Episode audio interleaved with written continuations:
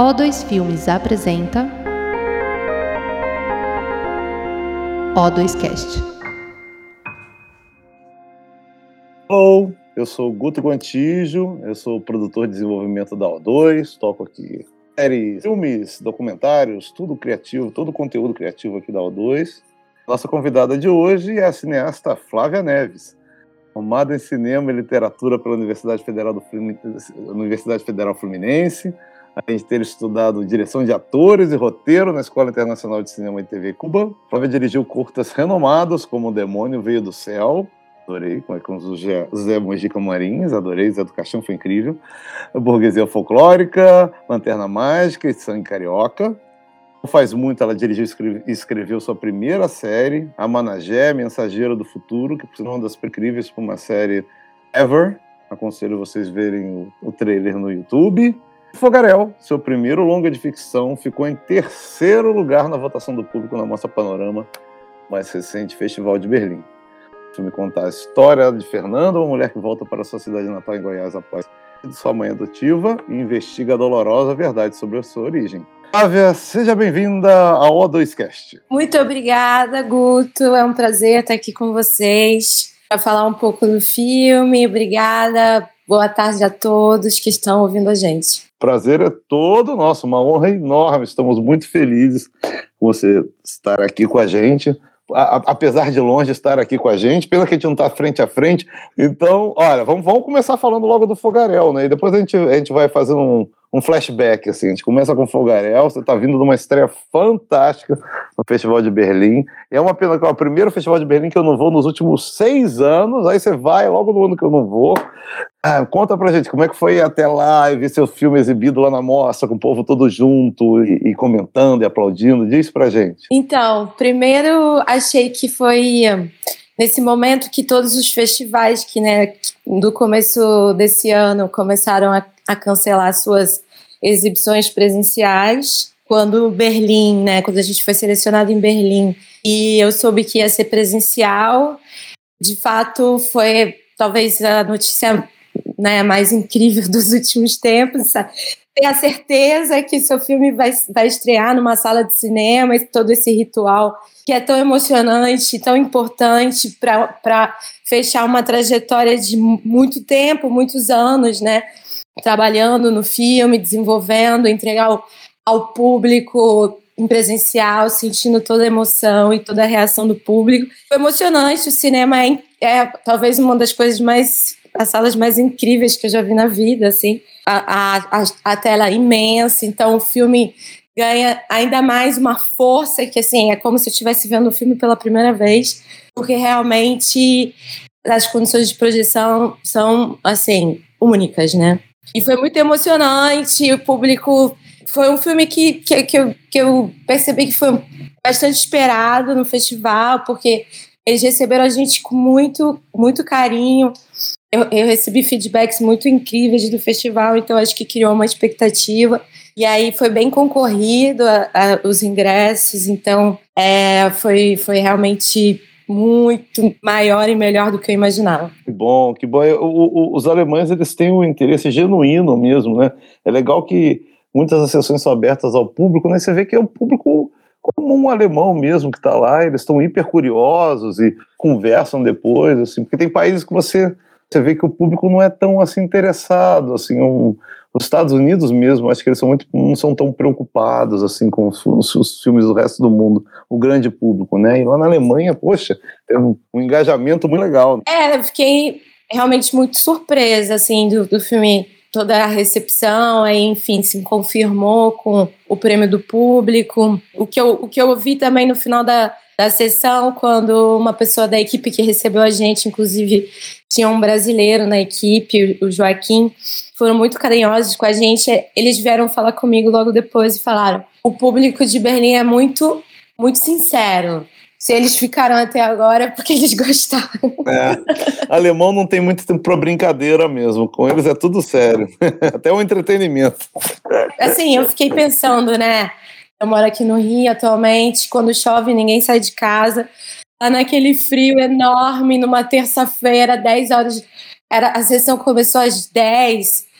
e a sala cheia realmente é outra relação com a cultura, né? É, me conta, vamos, conta um pouquinho pra gente aqui do como é que surgiu a ideia para Fogaréu. Assim, eu já expliquei um pouquinho que é o filme, é uma história muito, muito original, assim. Conta um pouquinho como é que surgiu a ideia do filme, como é que foi esse processo de desenvolvimento do roteiro. Essa história, né, que eu, que eu vim contando, eu, fui, eu sou de Goiânia, né? Fui estudar, vim para Niterói, estudar na UF. E aí, logo nos, nos primeiros meses da faculdade, quando eu fui na aula desse professor, Miguel Freire, que morou em Goiânia, a família dele, enfim, morou, passou a infância em Goiânia e tal. E aí ele me perguntou: é, Ah, você é daquele lugar, Goiás, onde as pessoas adotam pessoas com deficiências né, mentais e tudo para trabalhar. E aí ele me contou várias histórias assim que me chocaram muito, que eu fiquei muito perturbada e não gostei de ser associada, né? Você é desse lugar. Enfim, fiquei muito perturbada com essa história e ao longo da faculdade eu fiz alguns curtas, alguns projetos que eram muito mais é, consequência mesmo de estar na faculdade. E aí, quando eu tive a necessidade real, assim, de, de fazer um filme, eu pensei nessa história, que, que é uma coisa que realmente me mobilizava para querer investigar, para querer contar e conhecer e tudo. E aí foi quando eu fui a Goiás, só explicando um pouco a cidade de Goiás, que muita gente chama de Goiás Velho, é a antiga capital do estado de Goiás. E quando teve a intervenção do Getúlio, mudou para Goiânia. E é uma cidade histórica, onde começa a Estrada do Ouro, então viveu todo esse apogeu da exploração do ouro nessa época da colônia e tudo isso.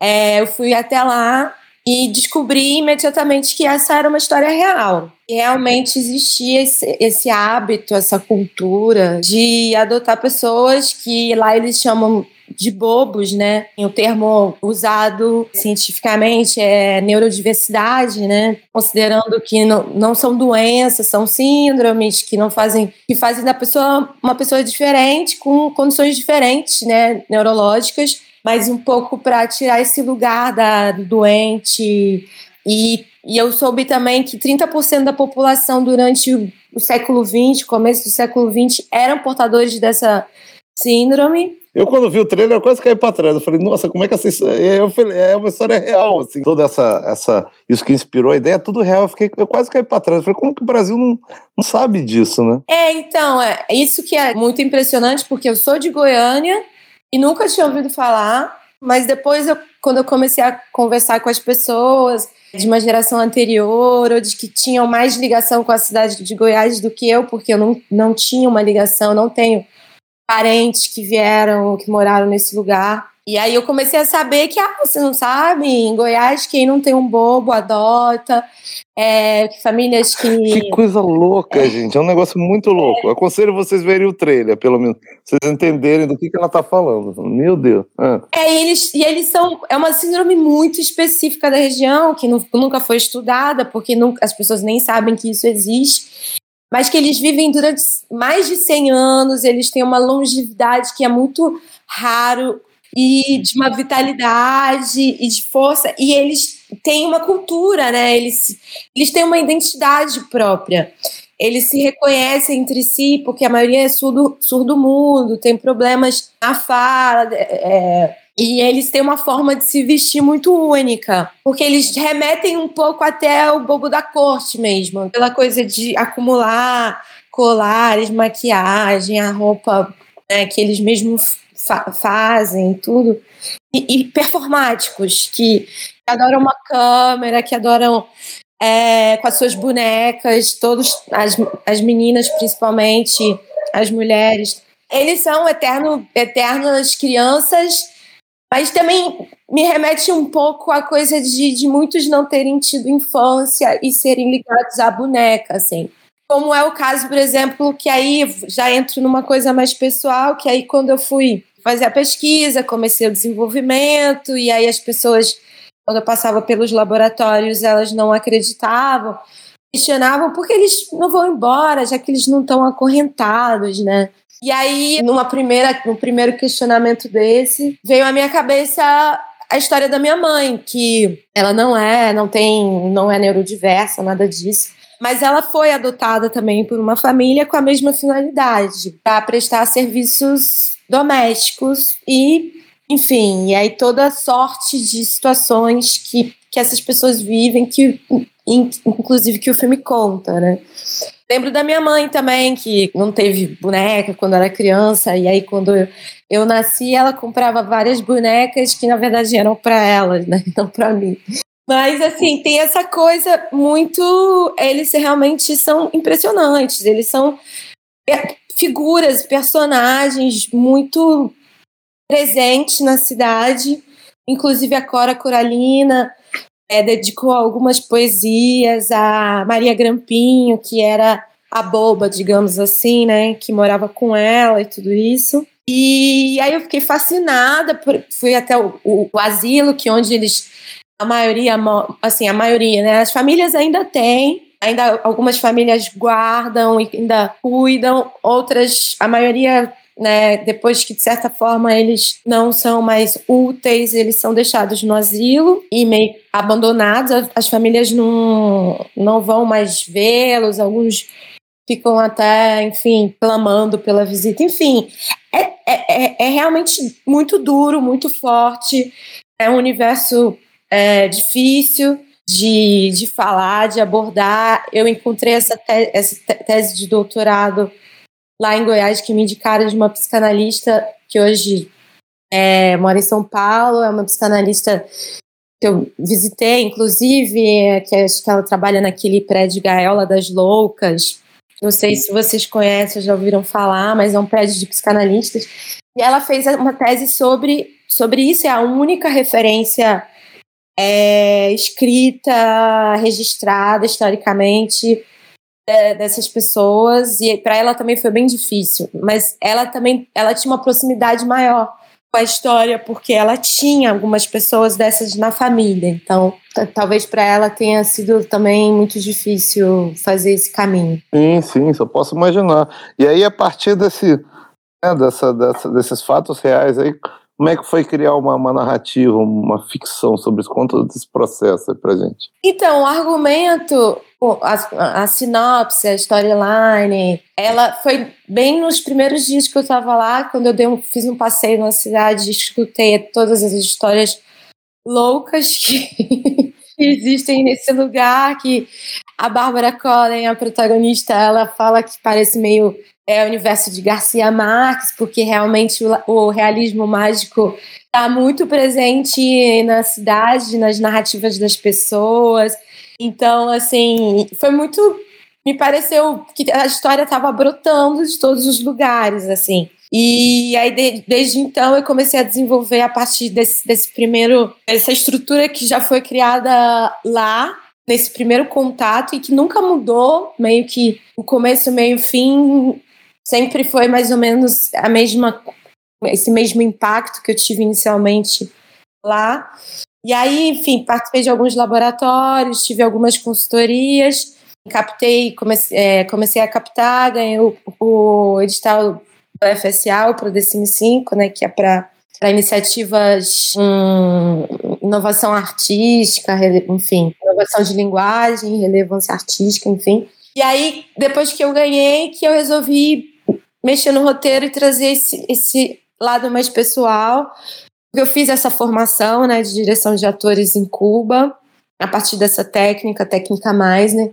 Foi quando eu realmente entendi esse processo de uma outra forma, porque a técnica ela tem essa, essa ideia de você buscar referências, não a memória emotiva de Stanislavski, apesar de ter como referência Stanislavski, mas de, de você criar situações imaginárias com pessoas reais e as emoções são criadas a partir daí, assim. Então eu tive que fazer esse processo no lugar do ator. Então eu entendi a, que, que era realmente muito potente, muito forte e também muito transformador. Você se confrontar com essas esse seu lado sombrio que a gente deixa de lado, que essas emoções e essas situações que nossa cultura tem a tendência a, querer guardar e, e esconder em algum lugar e deixar tudo isso vir à tona realmente como pessoa foi muito importante e o processo em si cria uma intimidade, uma cumplicidade e uma uma coisa muito forte entre as pessoas, assim, em muito pouco tempo. Então, isso é muito útil para você criar uma, uma cumplicidade com o elenco muito rapidamente, ainda mais se tratando de uma família e tudo isso. Então, você meio que se liga a essas pessoas de uma forma meio eterna, assim, porque todo mundo se desnuda, né, de uma forma muito visceral, assim. E aí isso aconteceu na preparação do elenco, e, e aí essa relação a, da minha história, da minha família com o elenco, e enfim, eu acho que foi muito forte, trouxe muita, muita força para as atuações, assim. Entendi.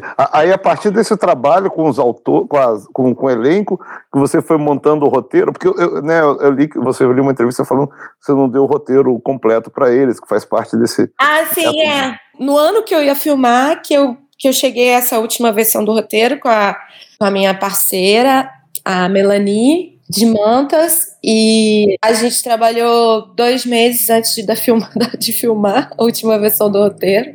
E aí eu cheguei a essa versão e aí não, não, não entreguei para os atores porque era parte também de uma estratégia de direção que eles não tivessem a possibilidade de racionalizar o roteiro com, com antecedência, de, de pensar muito sobre o roteiro que a coisa fosse cada um recebia a sua parte, só só suas linhas. Então eles precisavam sempre todo o trabalho que a gente fez na preparação, de escuta, de estar atento. Mas durante a preparação a gente trabalhou as emoções da cena, só que com situações diferentes da do roteiro, mas eram com os mesmos objetivos e as, e as mesmas emoções. Então eles já tinham as emoções de cada cena e de certa forma eles tinham também os objetivos de, dos personagens e a partir dos objetivos eles iam entendendo quem eram aqueles personagens. E aí quando eles pegavam suas linhas e aí eles estavam muito, né, a coisa da presença de escutar o outro, aí a cena fluía de uma forma impressionante, assim, realmente é, a gente tinha um, um plano de filmagem muito apertado a gente fazia um take, no máximo dois de cada cena, e em termos de atuação, a gente é, sempre funcionava na, no primeiro take, assim. Olha só, né? mas como ensaiados, como eles estavam bem internalizados com o roteiro, eu acho que não teve problema, acho que funcionou, né? É, assim, eles não sabiam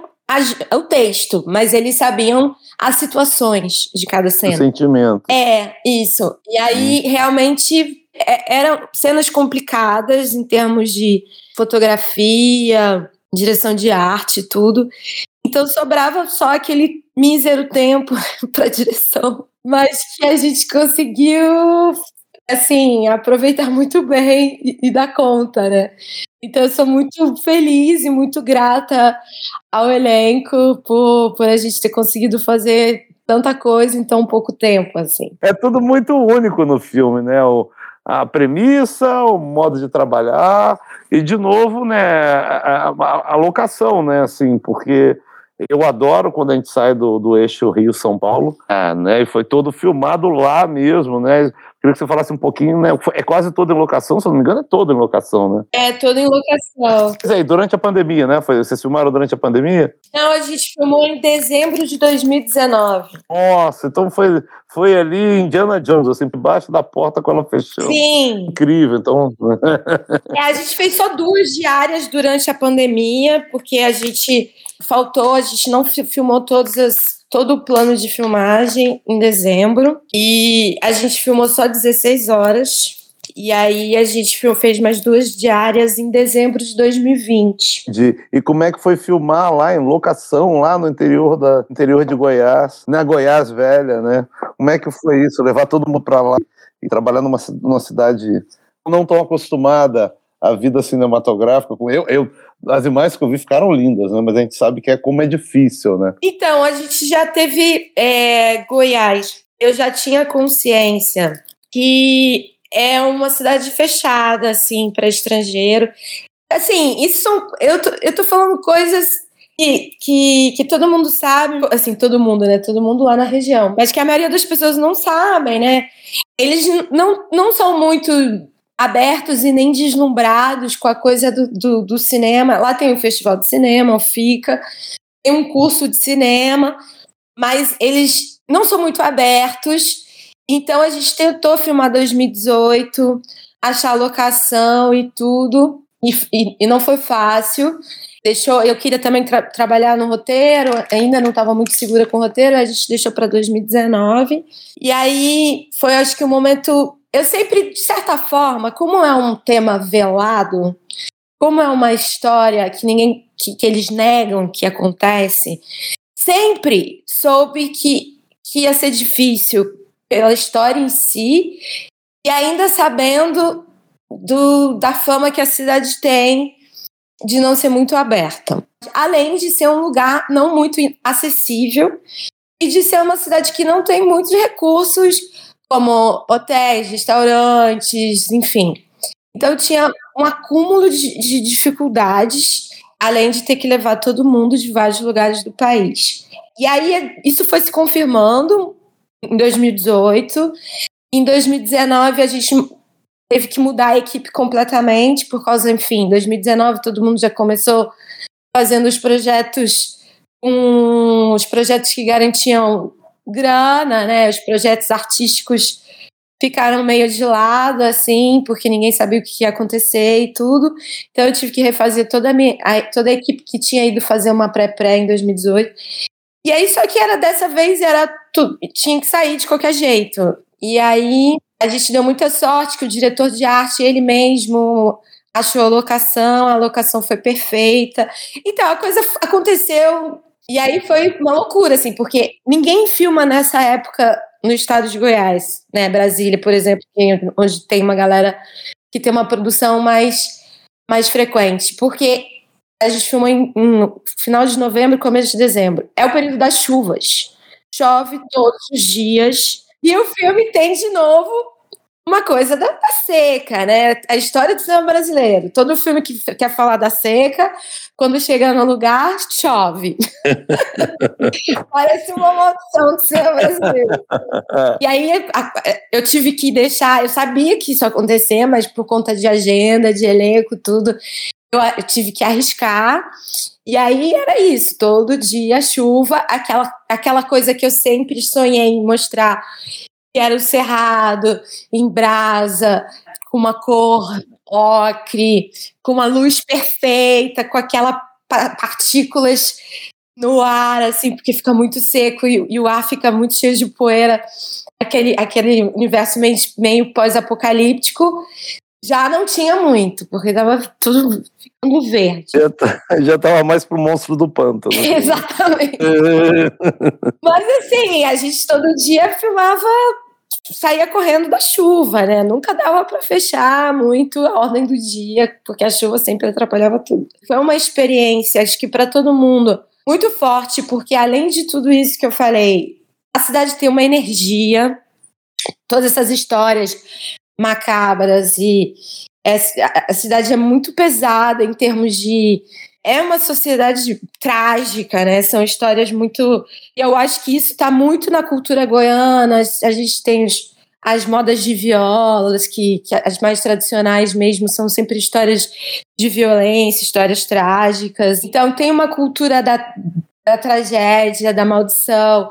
Tem um ambiente de, de horror e de muito forte, assim, um lugar melancólico e, e, e, violento mesmo, assim. Não, e, e é, é, bom que eu não preciso nem. Eu nem preciso te, te empurrar para o caminho da minha próxima pergunta, que você já vai sozinha. Eu ia perguntar exatamente desse trabalho que você faz, não só no Fogarel, mas que eu sinto no, em tudo que eu vi seu, essa, essa, essa fronteira entre realidade e fantasia, que meio está presente nessa obra. É, me conta um pouco assim desse interesse, dessa característica particular sua. A primeira experiência que eu tive, que eu fiz um curta com, com 16 anos na escola, e que até, enfim, foi para o primeiro festival, e, e, já envolvia coisas trágicas, assim. Aí depois no segundo, esse segundo projeto que eu fiz, que foi com o Zé do Caixão, é, eu acho que tem um pouco, tem bastante da minha criação, desse, de Goiânia, e essa coisa das narrativas trágicas na minha família. Eu acho que vem muito, muita coisa vem mesmo da minha formação é, cultural desse, desse lugar. E aí sempre me interessei mesmo por histórias é, que trazem alguma explicação para todas essas coisas bizarras que sempre aconteceram ao meu redor, assim. Só para ajudar a gente aqui que tá, quem são seus ídolos assim no cinema, assim? Quem que você se inspira quando você faz as suas obras? Só, só para a gente entender, assim. Ah, então, assim, eu acho que um filme que, que é bastante referência mais recente, não é da adolescência, mas foi o filme do Herzog, Os Anões Também Nascem Pequenos. Ah, sim, sim Eu sim. acho que sempre me encantou muito essa coisa do Herzog de querer fazer a primeira imagem existente sobre coisas impensáveis, assim, coisas é, únicas. E ele tem esse trabalho também com, assim, chamam de não atores, mas eu acredito que o processo, todo o processo transforma aquela pessoa em, em ator e talvez até mais interessante do que quem estudou muito tempo, assim, sabe? Mas, mas partir dessa, dessa pessoa, partir de, de buscar pessoas que vão ter suas prime, primeiras experiências é, dramatúrgicas ou fílmicas com um processo de filmagem. Eu acho que é, esse filme é uma referência forte para o Fogarel, assim. Mas, né, todo aquele processo de cinefilia, de, de conhecer os, os grandes nomes. Mas o, o, acho que o primeiro filme que, que eu vi, que eu pensei, não, é isso que eu quero fazer da vida, foi o Laranja Mecânica. Olha, olha só. As melhores referências possíveis, né? Podemos, eu, eu, eu, tinha uma pergunta antes, mas vamos entrar nessa pergunta agora, porque assim, o, o filme foi uma coprodução com o Canal Brasil, né? Como é que foi botar de pé o filme, assim? Como é que. Quais são as dificuldades de fazer Brasil? Será que existe alguma facilidade de fazer cinema no Brasil hoje em dia, fazer audiovisual? Acho que não, mas pergunta para você, como é que foi botar esse filme de pé em termos de grana e o apoio do Canal Brasil? Conta. No primeiro momento, que foi logo no começo do. que o FSA teve esse aporte maior, né, do Condensine, que realmente começaram a se abrir essa, essa proposta regional e tudo, que foi 2013. Aí, em 2014, é, eu tentei pela primeira vez o desenvolvimento do filme, foi aprovado e tudo. Leva aquele tempo enorme para receber, mas é, acho que fui receber só em 2016. Aí, enfim, comecei a desenvolver o argumento e o roteiro. E aí eu estava nesse laboratório lá em, em Goiânia, o Icuman Lab, a Vânia ia estar tá lá, né? A, a Vânia Catani, da Bandeira Filmes, ela, ela não foi. E aí eu estava buscando um produtor, eu busquei pessoas em Goiás, é, propus para algumas pessoas, as pessoas não, não se interessaram muito, entendi também que era um filme muito muito arriscado, muito difícil, meio, meio, meio suicida, porque fala de coisas que não podem ser faladas é, sobre famílias muito poderosas e tudo isso. Até que aí teve esse laboratório lá em Goiás, a Vânia foi, não foi, eu vim aqui no Rio, falei com ela, e aí ela topou produzir o filme. Aí a gente começou a desenvolver junto, e aí a gente ganhou esse. A gente tentou uma vez, não rolou, e a gente ganhou na segunda vez o, o Prodecine 5, né? Que é esse edital que eu falei de, de propostas de inovação de linguagem, que é o edital era, durou quatro anos, cinco anos, eu acho. Era o edital mais batalhado do cinema brasileiro, porque é a maior demanda do cinema brasileiro são para projetos nessa linha. E então era muito concorrido e tudo. E ainda pelo Rio, né? Porque eu não tentei pela, por Goiás, pelas cotas de lá, então, tipo, eu tinha que competir com a galera do Rio ainda. E aí, mas aí a gente ganhou no último, tipo, no Aguardar das Luzes de 2017, dia 29 de dezembro. Aí, 2018, já entrava a nova gestão, já era a última, última gestão do Manuel Rangel. Depois mudou tudo, até que, né, 2018 foi o último ano que, que teve um edital. Só que esse edital tinha uma limitação. Você não podia mais captar outros recursos públicos brasileiros. Enfim, aí foi como a gente teve esses, esses, essas situações de não conseguir filmar em 2018. Quando foi 2019 já era outro país, tudo mais caro e tudo. A gente te, tinha que buscar mais recursos. Então, a gente tentou o edital em 2019, antes de filmar, a gente tentou esse edital que também é o mais o edital mais difícil do planeta, que é a é do Cinema do Mundo, né, do CNC na França. E aí quando foi 2020, no comecinho de 2020, logo depois que a gente terminou de filmar, a gente ganhou.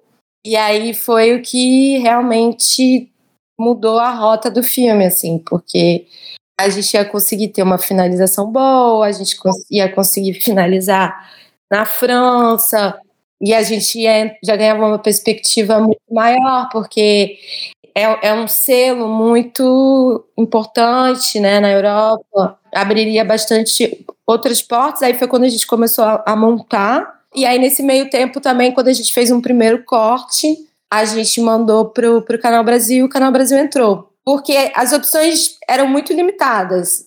Aqui no Brasil era só o Canal Brasil ou dinheiro bom, como dizem, né? Que é dinheiro o bom. Dinheiro bom, né? É, adoro dinheiro bom. Então, o Canal Brasil era, era a única possibilidade. A gente tinha interesse do Telecine, mas era através de lei.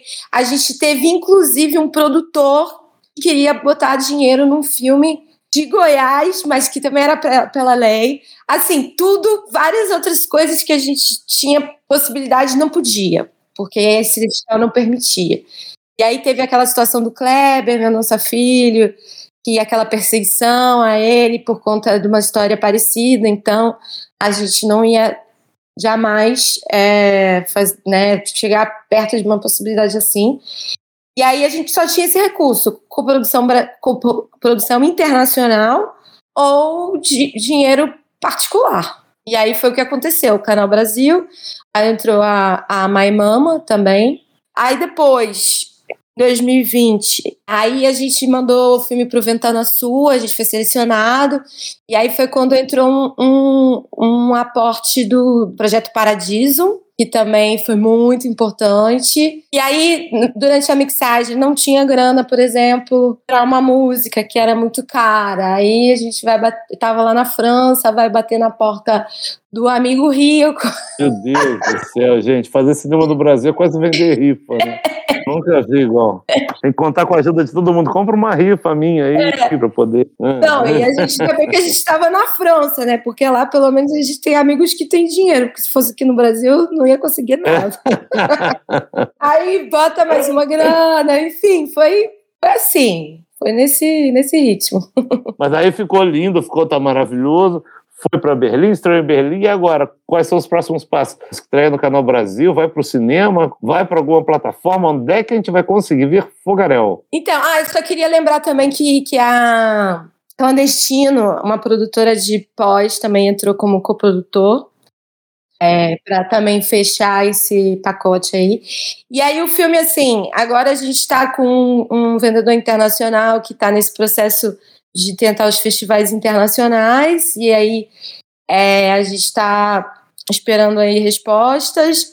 Aqui no Brasil, a gente está decidindo também qual festival que vai estrear. Enfim, a gente tem alguns, alguns convites já aqui no Brasil, mas vai ser esse ano, no mais tardar outubro. Ai, que bom, que bom. Eu tô doido para ver, doido para ver. Estou com inveja dos amigos é, alemães que assistiram o filme. Ah, foi, nossa, eles foram incríveis. Amei. E aí me diz um negócio que eu, uma, uma curiosidade que tem da sua cinebiografia. Me conta essa experiência inacreditável e única que foi fazer a Managé. É uma, literalmente uma, sei lá, uma tour pelas civilizações indígenas brasileiras ali. Eu achei a ideia toda genial é, é, lembrou aquele projeto, o projeto do Matt Damon e do, e do Ben Affleck, eu acho que era, esqueci o nome do projeto, era alguma coisa com verde que você, só que lá eles ensinavam, eles faziam, era tipo um reality show para as pessoas virarem cineastas, e fez isso com as populações indígenas, eu achei o trailer é inacreditável. É, é, me conta como é que foi filmar isso, quantas pessoas eram na equipe, como é que foi conviver com os povos indígenas, como é que foi a recepção deles ao projeto como um todo. Então, é mais um projeto é, Impossíveis Produções Flávia Neves. mais uma daquela coisa megalomaníaca que, enfim, difícil de fazer, que todo mundo falava que era impossível. E aí, enfim, eu me, me juntei ao, ao meu companheiro produtor, que nunca tinha feito nenhum curta-metragem, para produzir essa série que eu tinha proposto no edital, que eram 13 etnias, as pessoas me falavam, já é muito difícil filmar com uma, como você vai filmar com 13? Aí eu fui num evento, aqueles projetos, né, muito intuitivos, assim, que, que eu escrevi, mas eu tinha tido contato com a população indígena em Goiás, né, com os carajás, mas, mas não tinha muita intimidade e tudo. Aí eu escrevi esse projeto que é um formato que eu sempre, que eu me interessava já, é um reality, apesar de, de ser chocante para assim, Ancine e tudo isso, é uma série documental, mas é um formato de reality que as pessoas ficam meio chocadas. É reality total, um programa, é um programa, é um unscripted, é um variedades, o um formato até muito original, assim. É. Tem essa coisa do jogo, né? Então é uma, uma forma muito diferente de abordar as populações indígenas, porque normalmente os documentários com uma pegada mais etnográfica e antropológica, sempre é, aborda essas populações de um jeito muito solene, de, com uma distância.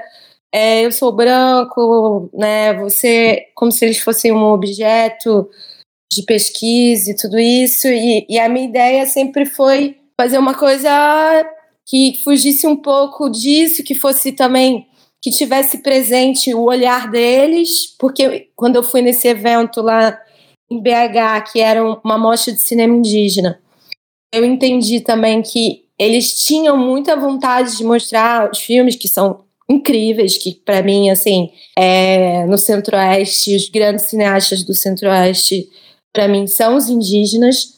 E eles estão fazendo filmes há muito mais tempo do que os brancos no Centro-Oeste. É, tem uma geração aí anterior à geração recente que faz filme atualmente, assim, que estão ficando mais conhecida.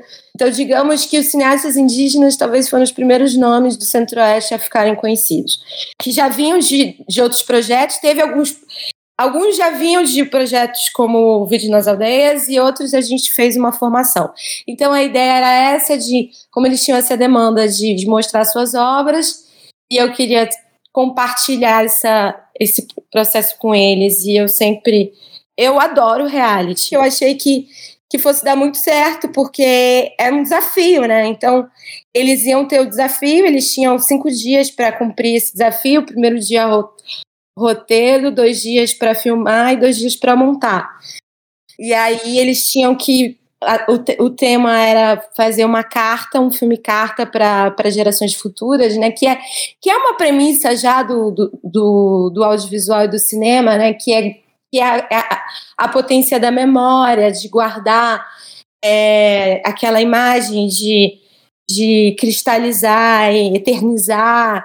E os indígenas eles têm muito essa demanda, né? De, porque como é uma cultura muito oral, então o audiovisual e não é à toa que eles buscaram o audiovisual de uma forma muito estratégica, porque eles se apropriam de algumas coisas do mundo branco, não de todas, em algumas etnias, assim. E aí era muito estratégico para eles o cinema e o audiovisual para gerações futuras mesmo, para eles conseguirem guardar rituais, registrar rituais, registrar músicas que às vezes se perdiam porque os mais velhos morriam. Então fazia muito sentido para eles essa proposta do filme enviado para os filhos, para os netos, para as próximas gerações, o que eles queriam guardar. E a adesão foi imediata, assim.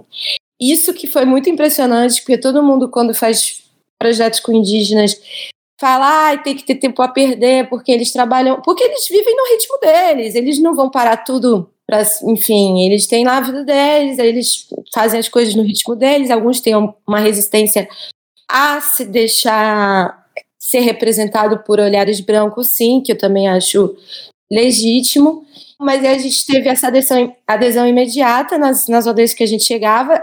Quatro etnias a gente fez formação, e, em algumas etnias já tinham cineastas. Então, É, eles já tinham suas equipes, alguns tinham até seus equipamentos. E aí a gente fazia assim: eles tinham esses cinco dias, e eram cinco dias reais, assim. A gente não interferia. Então a gente acompanhava, era é uma, uma parte é esse making off, e a outra parte é o filme que eles produziam no final dos cinco dias, que aí no final dos cinco dias a gente exibia para a comunidade. A gente montava uma tela enorme, projetava, tinha, enfim, tinha o debate. Eles já tinham aquele resultado ali imediato do que eles tinham feito a semana inteira. E aí, dessa história, que é muito legal, saíram muitos cineastas, mulheres, e em algumas etnias não, não, elas não tinham nem essa possibilidade de almejar ser cineasta. Como eu cheguei falando, ah, eu quero trabalhar com mulheres, e aí eu trabalhei com algumas, elas hoje são as cineastas referências das suas aldeias, e isso para mim é, é o que eu mais tenho orgulho de ter feito, assim, de criar essa possibilidade delas, delas terem esse reconhecimento pela comunidade. E os filmes são incríveis, os filmes são incríveis. Então, fui é, não. dias que nem na universidade eu vi isso acontecer. Pô, tô, tô doido para assistir. Sim, é muito maravilhoso. Fora que assim, né, a gente circulou bastante. A gente fez Goiás, Tocantins, o Xingu, que eram lugares assim. E aí a experiência muito maravilhosa, metade da equipe era indígena. Eu acho que o, o que me interessa nesses projetos, como por exemplo no Fogaréu, a gente tinha um elenco neurodiverso, na, com o projeto indígena, a gente tinha metade da equipe indígena, porque eu acredito que não adianta a gente falar de realidades é, distantes de uma forma condescendente, paternalista e às vezes distante mesmo, sem se colocar no confronto de viver com o diferente, sabe? De ter essa, essa vivência e de realmente criar empatia a partir de uma relação e de uma conexão, assim. Mas eu acho que isso também parte muito do, do, meu, do meu lugar, assim. Eu me vejo meio de igual para igual, assim. E é muito difícil montar essas equipes, equipes que, que conseguem lidar com as minorias de uma forma que, que não seja com condescendência, com paternalismo ou com é, tratando eles como menos potentes, sabe? E às vezes as pessoas ficam até um pouco achando estranho quando eh, na preparação com os autistas ou durante a série que eu dava expor mesmo, vocês vocês estão fazendo errado, não é isso. E todo mundo, nossa, ela está brigando com um deficiente, ela está brigando com indígena. Mas é que eu, eu, eu, é de igual para igual, não é? Nós, nós somos todos capazes, podemos ter todas as possibilidades de criar caminhos para todos mostrarem seu talento. Então vamos lá, vamos fazer. E deu super certo. Que bom, que bom. E, e, aí, quem quiser assistir a série, acha onde? Então, a série ela tem uma exclusividade de um tempo para as TVs públicas. Ficou disponível para elas. Assim, a série, eu não, não sou a produtora da série, assim, então a, a produtora é uma produtora de Goiás, eles que negociam os, os licenciamentos, os direitos. É, mas eu acredito que em breve a gente estava tentando o canal, canal Futura, tem alguns canais que a gente está tentando, algumas plataformas. Ah, não, a gente tem que botar no A2 Play, vamos, vamos, vamos fechar esse Ah, que ótimo, seria ótimo. Me conta, quais, qual, quais, são os projetos futuros? Eu já sei que tem um longa novo pintando aí no, no horizonte. Sim, então, a partir dessa experiência com os povos indígenas, que eu me deparei, enfim, com essa esse deserto e com esse, essa, esse último ataque aos povos indígenas. Isso me tocou muito no sentido de que para eles está muito claro que, que a gente está no fim, assim, é porque eles, eles conseguem ter muito claro né, dimensão, muito mais que a gente que está numa cidade, que compra as coisas no supermercado e tudo isso, que só consegue entender quando chove ou não. Eles estão entendendo muito mais as mudanças e como estão acontecendo, eles estão vendo os avanços da fronteira agrícola, os únicos territórios que restam são os deles, no centro-oeste, por exemplo. É, e aí foi muito, ficou muito claro que a gente já está vivendo um, um, momento pós-apocalíptico, no Brasil, assim. E é nesse lugar que todo mundo não conhece, onde ainda resta pequena parte do bioma mais antigo e o segundo mais biodiverso do país, onde se concentram as águas principal é, reservatório de água do mundo, né, água potável do mundo, que é o Cerrado. Então, uma vez que, que, que o Cerrado, que já está em processo de extinção, acabar, é com certeza o impacto no país vai ser de desertificação, porque as águas estão lá e uma vez que você não tem a vegetação para a vegetação do cerrado tem uma, uma, uma raiz muito profunda para levar água para esses lugares, e uma vez que você não tem mais a vegetação, esses reservatórios vão secar. Então, assim, ficou muito claro para mim que, né, e agora com esse governo recente, então eu acho que o, o objetivo é justamente avançar sobre o que resta da, da, das vegetações, dos biomas. Antes, esse projeto é de 2017, mas em que eu comecei. Mas em 2018 isso, isso foi ficando cada vez mais, enfim, tá cada vez. Isso meio que tomou um centro, né? Atualmente, a coisa do agronegócio e as queimadas e tudo isso, as cenas que a gente tem visto todo ano. O filme é sobre isso, é sobre um futuro. Achava que ia demorar um pouco mais, mas parece que pode ser mais recente do que a gente gostaria. A ideia de que os povos indígenas, já que eles passaram por vários fins de mundo, eles são os únicos, talvez, e como eles têm essa relação, e aí é uma, ficção científica pós-apocalíptica, fantástica também, como eles têm essa, essa relação com o ambiente, com a natureza, que é uma forma que a gente perdeu, né, no mundo moderno, tal. Eles e eles viveram durante milênios de uma forma muito sustentável. A gente não está conseguindo viver 500 anos. Eu acho que eles são o futuro. A gente, eles são os únicos que, têm a fórmula e a possibilidade de, de, de viver de mudar as coisas e de, de, de, como ensinar como a gente tem que fazer para salvar a humanidade. Então é um pouco sobre isso, assim. E, e tem uma coisa mitológica do, do povo chavante, que é o, o, povo que, quando eu filmei com eles, que eram tipo os mais temidos, é os que mais resistiram. É um dos povos mais numerosos do Centro-Oeste, principalmente por, por esse caráter deles é, de ignorar que a gente existe e conseguir manter a gente longe deles.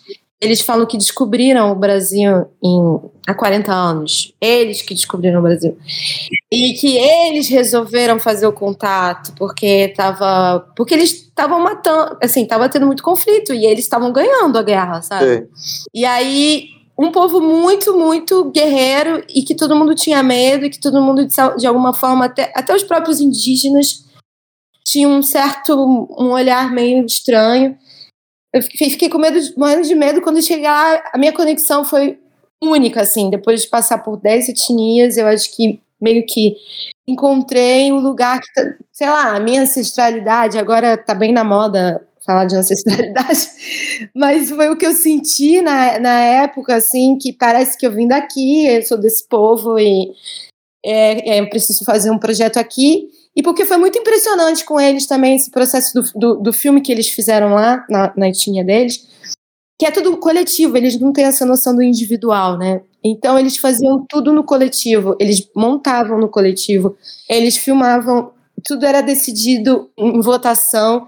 Quando eles tinham uma questão, eles conversavam à noite, aí eles sonhavam, ele, tudo vem do sonho. Olha. Aí quando eles acordavam no nascer do sol, eles se reúnem de novo para chegar à solução dos problemas. Porque é durante é tudo o sonho é o momento mais importante da rotina deles assim e, e aí tudo isso me encantou absurdamente fora que eles são um engajamento de toda a comunidade para fazer o filme foi algo extraordinário, mas eles já tinham feito alguns longas, inclusive é, que foi para festival internacional e tudo. Então foi muito impressionante o processo cinematográfico com eles e eu fiquei com muita vontade de repetir essa experiência. Legal. Aí começa a filmar quando? Já tem data? Não, ainda não, porque como eu fiquei muito tempo dedicada a Fogarel, agora eu tenho que retomar de uma forma né, mais concentrada nesse projeto. Ele, ele já é, enfim, já tem umas parcerias de coprodução com a França, com o Chile. Já tem algum apoio, mas eu, como eu não consegui avançar muito ainda. Tem que vender nossa rifa toda de novo, né? A gente vende rifa cada filme. É, tudo de é, novo. Pega, pega o talão da rifa, olha aí, gente, estamos vendendo agora isso aqui. Estamos vendendo um filme apocalíptico, indígenas, né? no Centro-Oeste. Exatamente, é. tudo de novo. Acabei de acabar um, tem que começar tudo de novo. Olha, já estamos ansiosos pelo próximo filme. Você voltará aqui em breve com o próximo filme no A2Cast. A gente queria agradecer imensamente sua presença, sua simpatia, suas histórias únicas, sua identidade muito própria. É, é isso, disso que a gente está precisando no cinema brasileiro, no audiovisual. Tá? Ah, obrigada, eu agradeço toda essa apresentação, esse resumo. É, também foi muito legal conversar com você. Espero que a gente possa falar outras vezes. Ah, vem aqui, vem no 2 tomar café. Estamos esperando aqui. Ah, pode deixar. Tá pode deixar. Obrigado, meu Flávio. Obrigada a vocês, obrigada a todos. boa sorte no próximo filme, vai dando notícia, que a gente quer saber de tudo. Beijo grande, viu? Obrigado. Beijo, tchau, obrigada.